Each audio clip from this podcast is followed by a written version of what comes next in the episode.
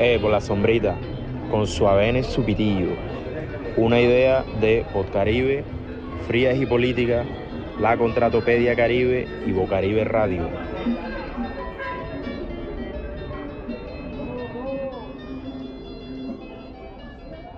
Un saludo a la audiencia de Bocaribe Radio, soy Belén Pardo y hoy me acompañan en esta mesa tres aliadas de este espacio para conversar un poco antes de las elecciones. Les doy la bienvenida a Tatiana Velázquez, cofundadora de la Contratopedia. Gracias por la invitación. A Pablo Pachón, fundador de Frías y Política y de la Veeduría Mallorquín. Hola, muchas gracias también por la invitación. Y Adriana Algarín, directora de Podcaribe.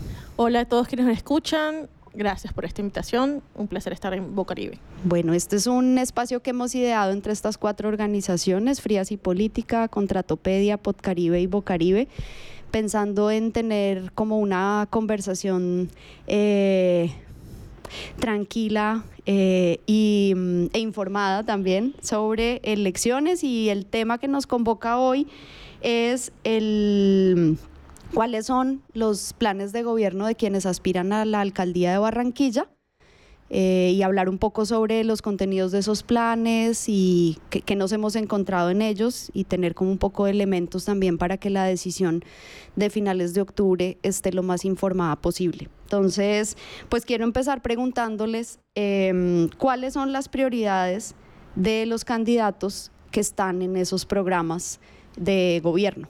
Y mm, Tatiana, si quieres empezamos contigo. Bueno, antes de, empezar como con esa respuesta, yo quisiera notar que deberían estar más eh, accesibles esos planes o por lo menos deberían estar más disponibles para consulta ciudadana y no todos están a un clic de distancia o por lo menos no están tan fácilmente identificables por los eh, ciudadanos e incluso eh, cuando se hace investigación periodística o se intenta acceder a esos planes, tampoco es tan fácil acceder a ellos porque casi que toca perseguir a los candidatos para que envíen copia de esos planes o respondan preguntas muy específicas sobre los que, lo que están proponiendo. Entonces me gustaría como hacer esa anotación porque es una paradoja que en momentos electorales, cuando lo que se necesita es conocer lo que ellos proponen y ellos necesitan que nosotros como electores conozcamos lo que están proponiendo, no sea tan fácil conseguir esa información. Sí, quisiera mencionar ahí con eso que dices que eh, existe una manera de acceder a todos los planes a través de la página de la alcaldía de Barranquilla que tiene en su, en su home o en su página de inicio una sección de noticias y una de las noticias te lleva a los planes, pero esos planes están escaneados, no hay manera, digamos, de seleccionar texto o algo así, sino que son como fotos, no en la mejor calidad.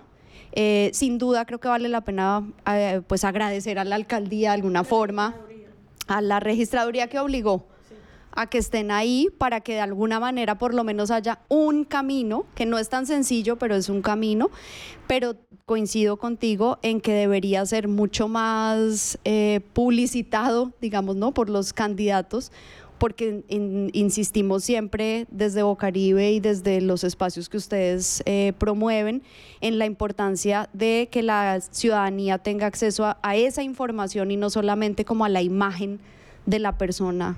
Claro, hay que recordar que en Colombia existe el voto programático.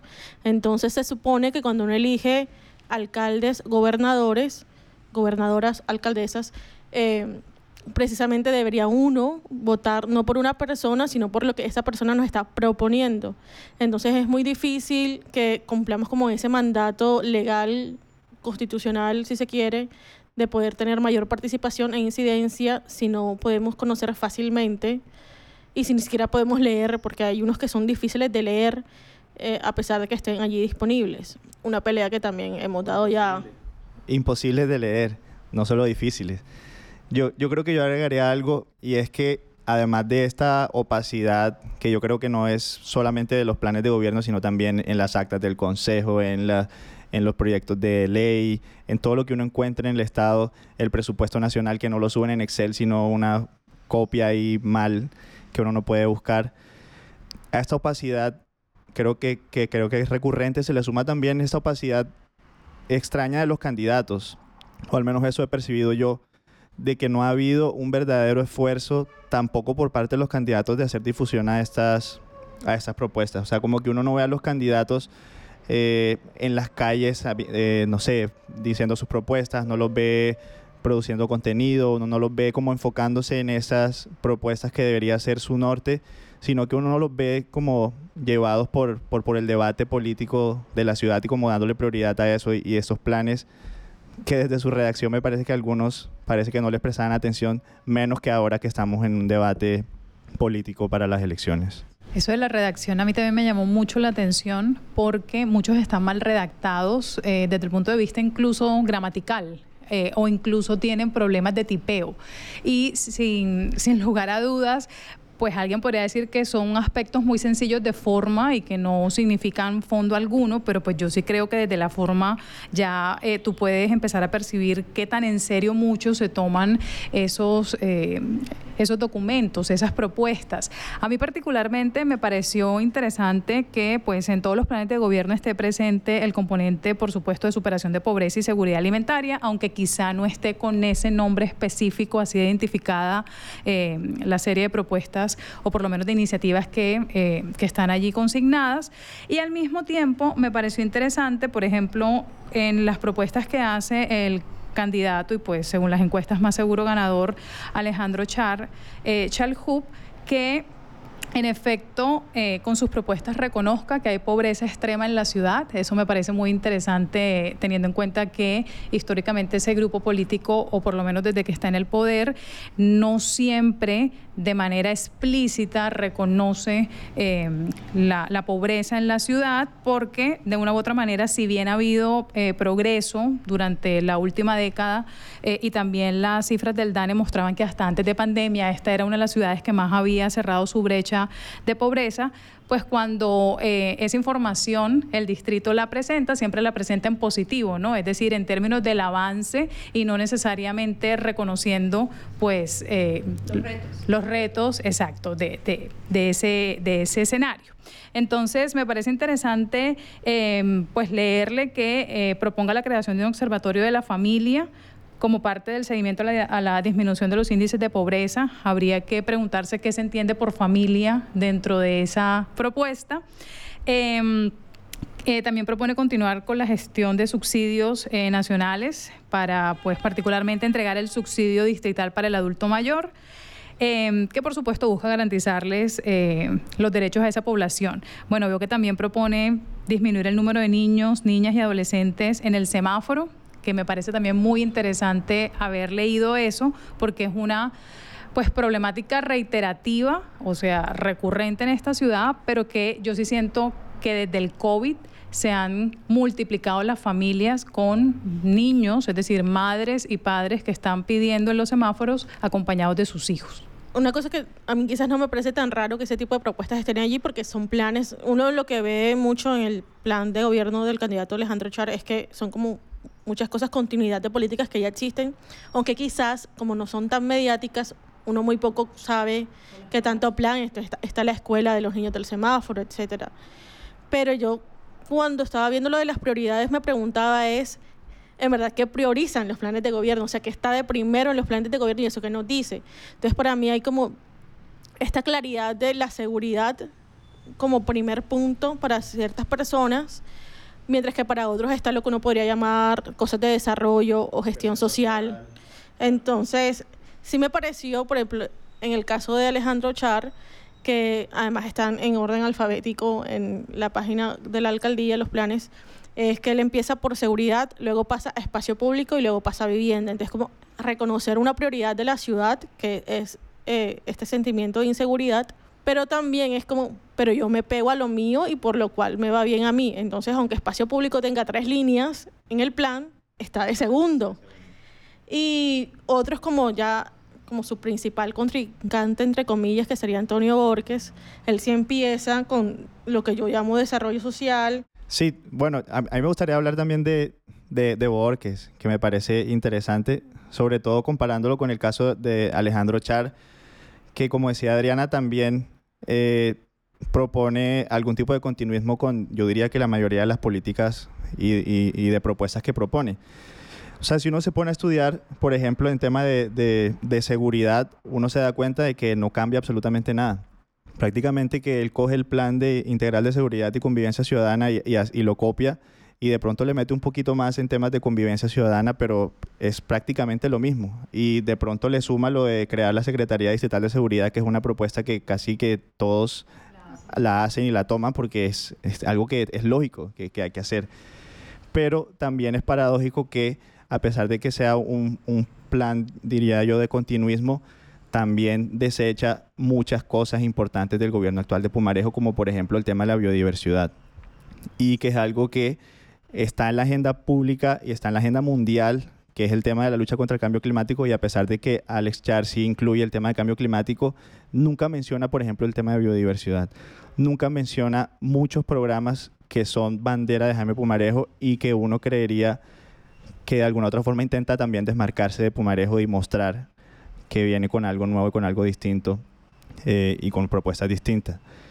Y que es algo muy distinto a lo que hace Borges, que en vez de hacer como esa jerarquía que, como, como mencionaba Adriana, es como clara, primero viene seguridad, yo creo que Borges tiene como una visión un poquito como más integral de las propuestas y más bien la fortaleza de Borges, si, si se puede identificar una, sería que brinda unas propuestas en, en diversos temas, no sé, educación, salud, pero que eh, tiene como una atención individualizada por grupos, grupos poblacionales, entonces que habla de las personas con discapacidad, que habla de la juventud, que habla de la adolescencia, de comunidades étnicas, población LGBTI, que es algo que es una debilidad del plan de, de, de Pumarejo, de Alex Char, si uno se pone a, estudiarlo, ¿no? Es mucho más débil en ese sentido. Para que veas que eso yo lo leí un poco diferente, como está, eh, yo voy a cumplir con el requisito de nombrar las cosas que políticamente correctas debo nombrar pero para no decir mayor cosa. Entonces, es una mezcla, además me parece muy impresionante eso en todos los planes, ¿no? Estas mezclas de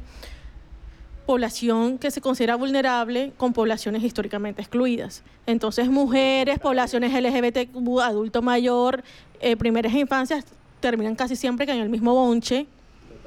Y es como, bueno, estos aquí pobrecitos, vamos a juntarlos para que se hace por ellos. Entonces, y es muy, diciente de casi todos los planes. Creo que no, no, recuerdo ninguno que dijera, ah, bueno, hay uno que propone la Secretaría de la Mujer, ya no recuerdo quién, pero es el único que propone la Secretaría de la Mujer. Eh, entonces sí, es muy difícil eso. Y por ejemplo con Borges, con lo del cambio climático, o sea, propuestas como hay que proteger la naturaleza. Y pasa eso con muchos de los planes, ¿no? Se dicen cosas que creeríamos uno que podrían ser obvias. Sí, hay que proteger la naturaleza, hay que proteger el recurso hídrico, hay que proteger los derechos humanos. Entonces, siendo que tenemos como tantos problemas en Barranquilla, ¿por qué no ser más específicos? Y pocos logran eso y quizás por experiencia y porque es el mismo grupo, tiende a ser más específico Alejandro Char. De hecho, en eso que dices, me parece a mí que de los inicialmente ocho candidatos, pues ya sabemos que dos están por fuera. Marco Orozco, porque no logró la validación de sus firmas en la registraduría, y Rigail Romero renunció pero pues... se adhirió a la campaña. Exacto, de Borges. Entonces quedamos con seis. De esos seis, por supuesto, los dos que tienen más experiencia en lo público, pues son Alejandro Char, quien fue dos veces eh, alcalde, y Antonio Borges, quien pues eh, ha sido eh, una persona protagonista de lo público de esta ciudad por más de 20 años, porque bueno, fue antes funcionario durante los gobiernos del Movimiento Ciudadano, actualmente es concejal opositor. Candidato eterno a la alcaldía de Barranquilla. varias veces candidato. Eh, sin duda, como estas dos personas, tanto Alejandro Char como Antonio Borges, tienen ya un largo recorrido en lo público, uno sí puede ver que sus eh, planes son mucho más aterrizados o por lo menos tienen muchos más eh, apartados desarrollados en términos como de objetivos muy específicos. Siento que en cambio los otros candidatos, por supuesto algunos han tenido experiencia en lo público, como Harry Silva, quien fue secretario de Salud, eh, pero quizá no logran ese nivel de, especificidad que sí logran estos dos. Y luego sí, por supuesto, está Guzmán Champs, me parece a mí que es un plan bastante amplio, es decir, no, no especifica mucho. Y Hassan Fares, yo sí creo que es un plan... Eh, muy particular, por no decir que, que, mucho de lo allí redactado, no soy politóloga, eh, aquí el compañero politólogo lo dirá, me pregunto si mucho de lo allí redactado se ajusta a una categoría que se llame plan de gobierno. Antes de que tomes la palabra, Pablo, quisiera aprovechar como esa, esa mención que haces para preguntarles, bueno, de los hallazgos de, de estas prioridades, de pronto mencionar ya no solamente lo prioritario que de alguna manera ya han puesto sobre la mesa, sino cuáles son como esos hallazgos estrambóticos quizás de los planes de gobierno que están también como prioridades pero que pues llaman la atención también como por lo particular de las propuestas. Claro, sí, pues ya que hablamos de, propuestas eh, irrealizables o que se alejan de lo que es lo público, yo, yo estaba pensando ayer y pensé precisamente como en una categoría de análisis y yo, y yo dije, yo creo que Hassan Nazar, su principal propuesta es un cambio en los paradigmas simbólicos y discursivos, Hassan Fares. Un cambio en los paradigmas simbólicos y discursivos. Yo creo que esa es su única propuesta. Y precisamente creo que no se acerca a lo que legalmente es un plan de gobierno. Eh, y, quisiera mencionar algunas propuestas eh, un poco interesantes de él, pero también encontré varias que son, eh, pues no extravagantes, sino pueden que ser polémicas o pueden que, digamos, susciten un debate interesante.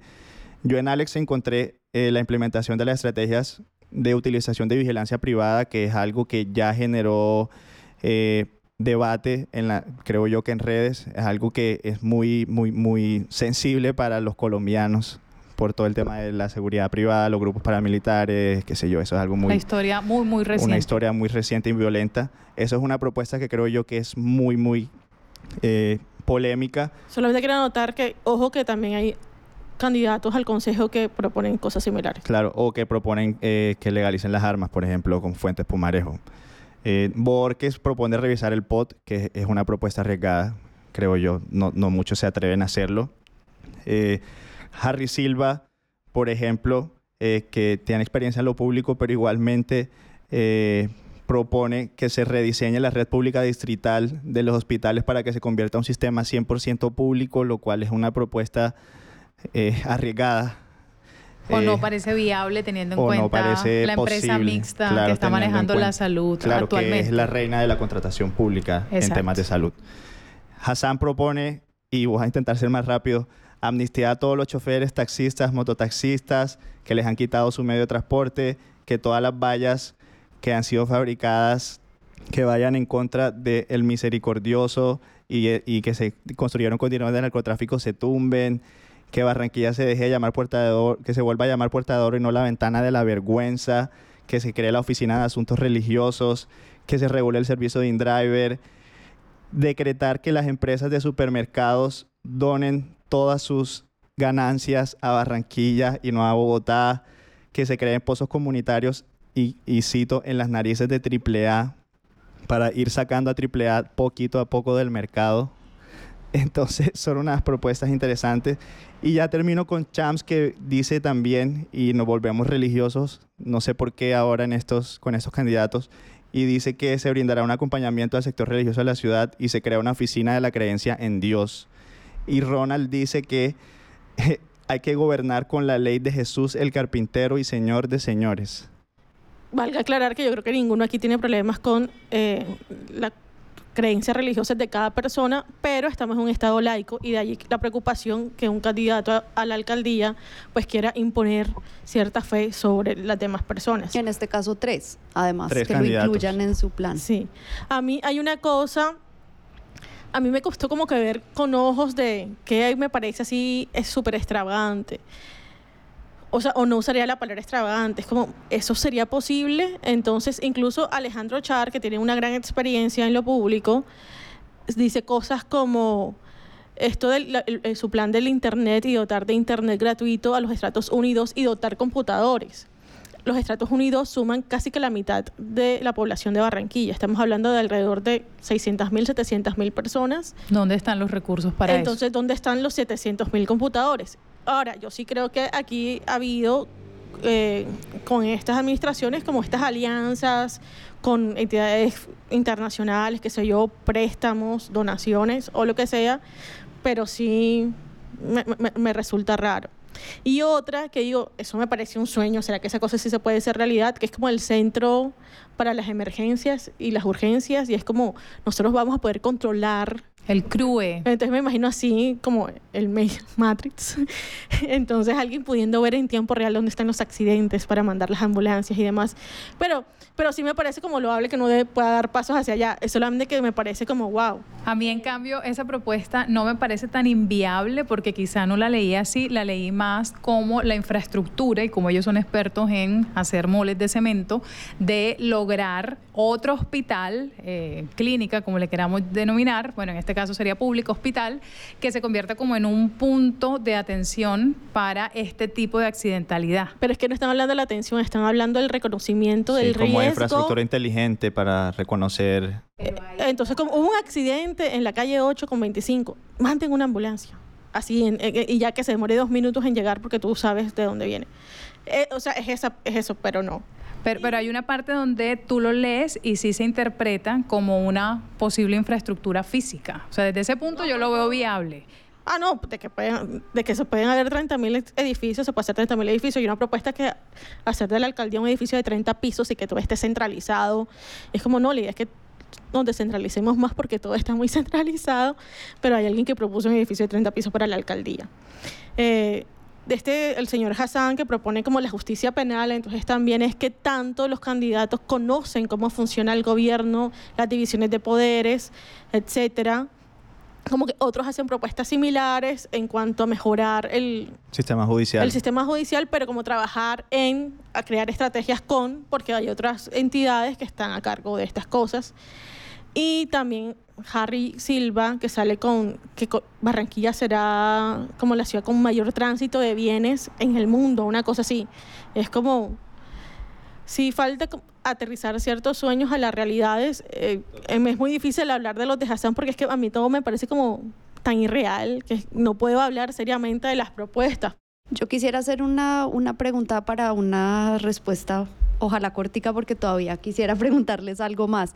Y es eh, de estas prioridades también un poco pensando en la viabilidad económica de la ciudad. O sea, una cosa es poner en un plan unas intenciones, algunas de pronto demasiado lejos de la realidad, no solo ya por presupuesto, sino por capacidad de gestión de la función de la alcaldía, pero también teniendo en cuenta la realidad financiera de la ciudad, qué tanto los planes están pensados en una, en, desde esa lógica o si realmente están soñando, pues como que nos vamos a ganar aquí un baloto que va a permitir a mí me parece que hay mucho de sueño porque, por ejemplo, leí en varios de esos planes construcción de mega hospitales casi que por localidades, por ejemplo. A varios de ellos, eh, a eh, Ronald, si mal no recuerdo, le leí esa intención de que haya como un gran hospital para atención desde el sur Occidente tal vez, y recuerdo también habérselo leído a otro de los candidatos, no recuerdo exactamente a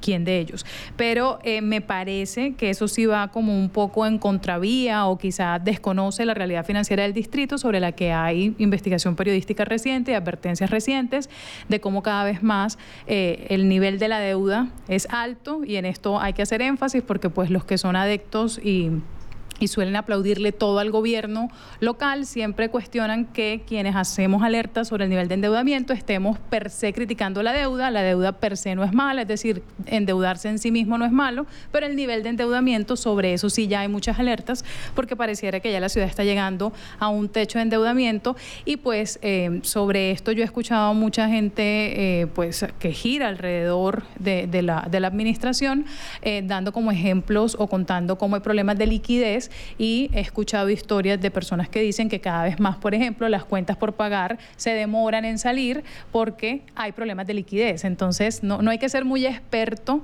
y eh, en estos temas financieros, solo basta escuchar a personas que dependen directamente de lo público local para entender que en efecto sí hay como un escenario a mediano plazo, casi que ya a corto plazo en este cambio de gobierno que se avecina, bastante complejo para, para tener acceso a, a recursos que en este caso este tipo de propuestas ameritarían, que son recursos que además requieren una gran, eh, un gran componente nacional. Y uno se pregunta qué tanto con un gobierno en el que eh, están en orillas opuestas eh, pueden en efecto hacer estas sinergias.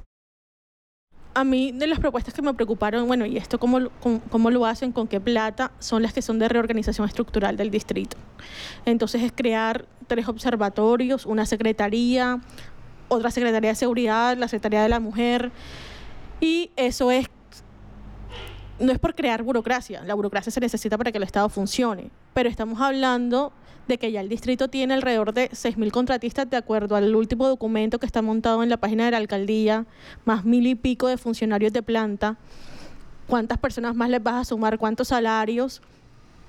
Y que tanto eso realmente responde a quizás una regla de cuidémonos el bolsillo porque estamos tocando el techo, como dice Tatiana, y eso no, no, no lo veo tan claro, porque los planes que ya están en funcionamiento y que simplemente seguir, o sea, seguir pavimentando calles, todos al parque, digamos que quizás son, a mi manera de ver, esos recursos ya, ya están organizados de cierta manera, esa plata ya se sabe de dónde sale, pero estructurar el distrito otra vez sí me resulta más complicado.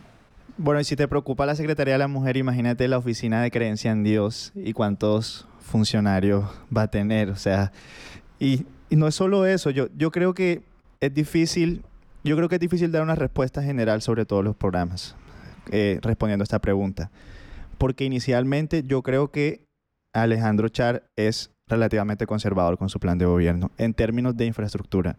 Si lo compara uno con su primer plan de gobierno o con sus programas de desarrollo, creo que, y, creo, y esto es bueno, esto es una razón por la que creo y es que le apuesta, por ejemplo, a la seguridad. Como no solo porque es el tema que más nos está dando duro, sino porque eso permite otro tipo de iniciativas. Eh, que sin tantos recursos. Sin tantos recursos, probablemente. Y si uno se pone a, ver, es más que todo continuidad de, por ejemplo, Todos al Parque, ya estos programas que conocemos, pero no ve uno grandes eh, apuestas, una grandes mega obras de infraestructura en su plan, que es lo que de pronto la gente espera. Y quizá eso tenga que ver con lo que decía el economista Bonet, Jaime Bonet, eh, hace poco en, en una columna en el Universal, eh, y era, digamos, la voz de un experto, ¿no? Es decir, no es cualquier persona hablando diciendo que Barranquilla requerirá un ajuste en el mediano plazo para reducir el déficit fiscal y evitar la insostenibilidad de la deuda. Y dijo una cosa que eh, aquí repasando su columna me parece muy diciente del estado de las finanzas a nivel local y sobre la que yo siento, como tú mencionabas, hay mucha opacidad, como en términos de la opacidad en general que suele haber sobre lo público, y es que él decía que durante el periodo entre 2017 y 2021, em, los ingresos totales del distrito crecieron a una tasa de promedio anual real del 1.8%, mientras que los gastos lo hicieron al 5.8%. Es decir, es sostenible a largo plazo. A mediano plazo, eh, ¿cuál va a ser entonces la, real liquidez de, del distrito barranquillero? En ese sentido uno se pregunta dónde están las finanzas públicas en los planes de gobierno y ahí sí y no están. brillan por su ausencia. Par de personas lo mencionan, pues, sobre todo porque son personas que quizás se oponen o son críticos del gobierno actual. Sí, pero tampoco menciona dice, mayor cosa. Muy tímidamente. Y, y por eso es que yo creo que hay también como una suerte de paradoja porque a pesar de que el, el de Char yo creo que es relativamente conservador, los otros no lo son tanto. Y si uno se pone a revisar las propuestas, de pronto porque saben en el fondo de su corazón que no van a ganar, entonces no se preocupan. Pero si uno se pone a revisar unas propuestas, es que hay unas cosas locas. O sea, por ejemplo, Harry Silva propone que se desmonte eh, la estampilla pro hospital, uno de los ingresos más importantes para la ciudad. ¿Con qué va a financiar lo que él quiere hacer? Bueno, él dice que después de que construya todo eso, que tampoco se construye en cuatro años. Claro, pero ¿y qué? Igual estamos endeudados hasta el 2036. Entonces, como que Borges propone una casa juvenil por localidad, por ejemplo. Ni siquiera Barranquilla ha sido capaz de construir una alcaldía local eh, por localidad, que es algo que todos los ediles han llorado, han pedido por tantos años, no hemos sido capaces. Él quiere una casa juvenil por localidad, una alcaldía por localidad, una casa de cultura o sea, ¿de dónde? ¿Dónde está la plata? Y, no solo él, sino que yo diría que muchas de esas propuestas de esos candidatos no tienen en cuenta o ignoran adrede esta problemática de las finanzas y lo tocan muy tímidamente. De hecho, creo que el único que lo toca, o por lo menos que recuerde, es Borges y es en el apartado eh, de movilidad, porque él dice que revisará a detalle y modificará las concesiones que existen para el sector de movilidad. Pero pues ningún otro, recuerdo haberle leído, no sé, reestructurar este modelo de empresas mixtas que empezó sobre todo con el gobierno número 2 de Alejandro Char, que es de una u otra manera las nuevas concesiones de esta ciudad, ¿no? Y además eso... Eh, eh, siguiendo un poco tu, tu argumento de la paradoja, Pablo, es también una paradoja porque cuando él se hace elegir en el 2007 como con esa bandera del cambio, una de sus grandes iniciativas era acabar con las concesiones que pues obviamente recibe, o sea, que hereda del movimiento ciudadano.